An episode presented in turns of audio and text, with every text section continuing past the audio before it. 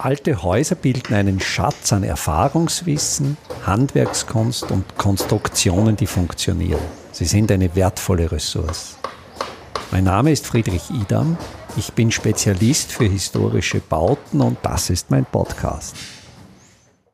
In der letzten Episode habe ich über Qualitäten niedriger Türen gesprochen.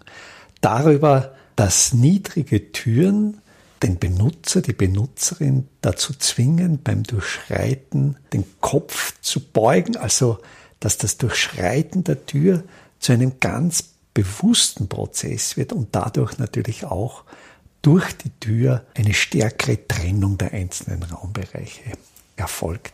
Heute möchte ich mir ein paar Gedanken darüber machen, wo überhaupt eine Tür im Raum sitzen soll.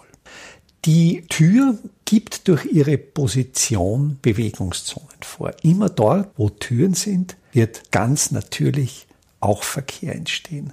Das heißt, denken wir uns einen Raum mit zwei Türen und denken wir uns dann weiter eine Verbindungslinie zwischen diesen beiden Türen, so wird diese Verbindungslinie immer der Bereich sein, wo Bewegung, wo Verkehr stattfindet. Das heißt, wenn man einen Raum neu plant, ist es sehr wichtig zu überlegen, wo lege ich die Verkehrswege hin und wo soll im Raum Ruhe herrschen. Und das kann man mit der Lage der Türen eigentlich sehr gut in den Griff bekommen und das gilt vor allen Dingen für kleinere Räume. Große Räume, wie sie in Villen, wie sie in Schlössern zu finden sind, da kann man sich durchaus den Luxus leisten, die Türe in der Mitte der Wand anzulegen, weil in dem Raum einfach genug Platz ist. Aber wenn wir so an Standardräume denken, vielleicht in einer Größe von 4x4, 4x5 Metern, 3x4 Metern, da ist der Platz dann schon so knapp und da gilt es, mit den Türen die Bewegungszone an den Rand des Raumes zu bringen. Aber da gilt es auch wieder aufzupassen, denn wenn man die Türen zu stark in die Ecke legt, so ist die Bewegungszone entlang einer Wandseite und wenn hier nicht genug Tiefe vorhanden ist, so kann man in diesem Bereich zum Beispiel keine Kästen mehr stellen. Also meine Erfahrung ist es, mit der Tür zumindest 60 bis 70 Zentimeter von der Raumecke wegzugehen, dass ein solcher Bereich zum Stellen von Kästen zum Beispiel übrig bleibt. Ich stand beim Umbau meines Hauses vor dem Problem, das Haus ist durch seinen Standort an einer Felswand, vor allen Dingen im Erdgeschoss, sehr schmal. Da sind die Räume lediglich gute zwei Meter tief. Und auch da waren ursprünglich die Türen an den Schmalseiten dieses Raumes. Und da war dann einfach das Problem, dass der Raum in seiner Längsrichtung von der Bewegungszone durchschnitten wurde und man weder links noch rechts genug Raum hatte. Dieser Raum hat jetzt die Funktion einer Werkstatt und da steht eine Hobelbank, da steht ein Schraubstock drinnen.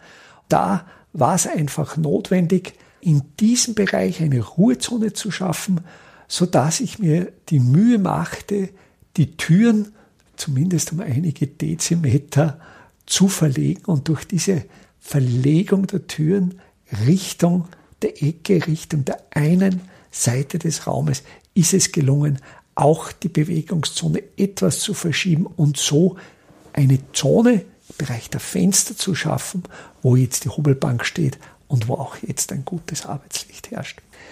Interessant ist auch das perspektivische Erleben eines Raumes.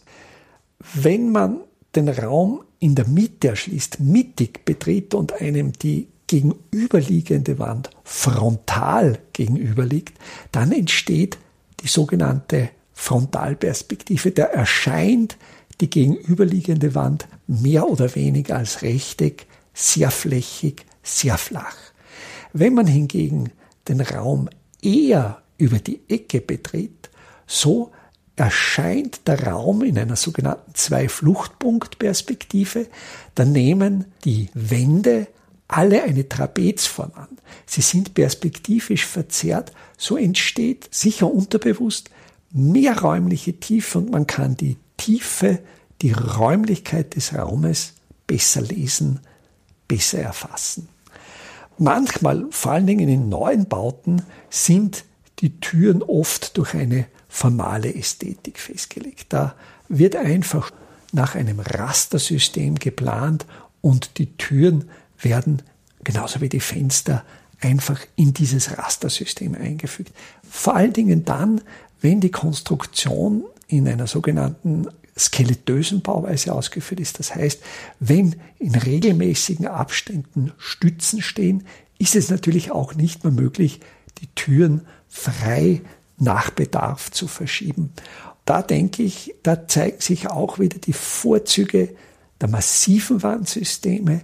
Ich habe ja auch schon einmal meine Gedanken über dicke Wände formuliert. Und in solchen dicken Wänden, die statisch überdimensioniert sind, die halten es einfach aus, wenn man eine Tür versetzt, vor allen Dingen im Umbau, wenn man dann einfach die Position der Tür verändert, um so bessere Bedingungen zu erzielen. Es ist natürlich gerade beim Umbau ein sehr großer Aufwand, Türen zu verlegen, zu verändern. Und da denke ich, sollte man sich wirklich sehr, sehr gründliche Gedanken machen, ob es notwendig ist, was die Veränderung bringt. Und eben vor allen Dingen, denke ich, sollte man hier schon im Grundriss ausprobieren.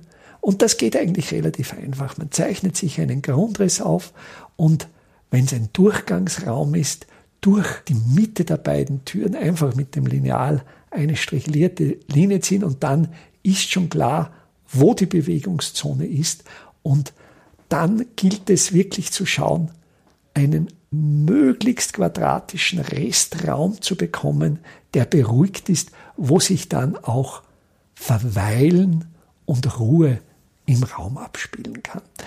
Es kann sich auch bei Durchgangsräumen durchaus als günstiger erweisen, dass man den Durchgang wirklich nur über eine Ecke erledigt, dass also im Bereich einer Ecke gleich beide Türen sind und die Bewegungszone durch den Raum relativ klein ist und ein sehr großer Restraum übrig bleibt. Es kann aber auch umgekehrt so sein, wenn man aus irgendeinem Grund einen relativ großen längsrechteckigen Raum zur Verfügung hat und zwei unterschiedliche Nutzungen in diesem Raum unterbringen möchte, da kann es durchaus sinnvoll sein, dass man dann in der Mitte der längeren Wand die Tür macht und dass links und rechts von dieser Bewegungszone dann entsprechende, zumindest noch annähernd quadratische Resträume übrig bleiben. Türen können sowohl trennen als auch verbinden. Da denke ich, ist es wichtig zu überlegen, was man letztlich in den Räumen machen möchte. Da bewährt sich natürlich wieder das Umbauen. Wenn man ein altes Haus umbaut, ist ja bereits sehr viel vorgegeben und man hat die Möglichkeit, Räume auch probeweise zu benutzen. Einfach hineinzuspüren, wie fühle ich mich in dem Raum?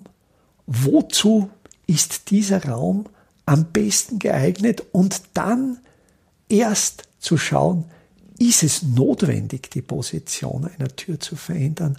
Und wenn man sich schon die Mühe der Positionsveränderung macht, dann wirklich sehr genau zu überlegen, wo positioniere ich die Tür neu. Einfache, aber schlaue Handwerkstechniken können Sie jetzt auch in der Praxis erlernen.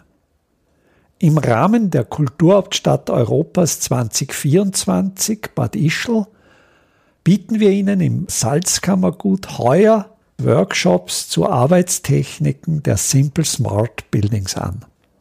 Es wird dabei ums Kalkbrennen, Kalklöschen und den gekonnten Umgang mit Kalkmörtel gehen.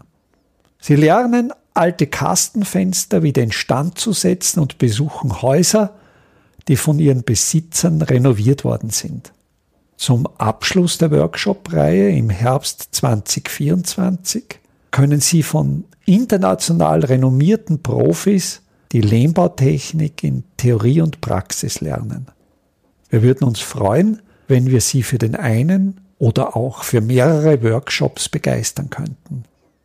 Alle Termine, den Workshop-Folder zum Download und den Link zur Anmeldung finden Sie auf der Startseite meiner Website www.idam.at.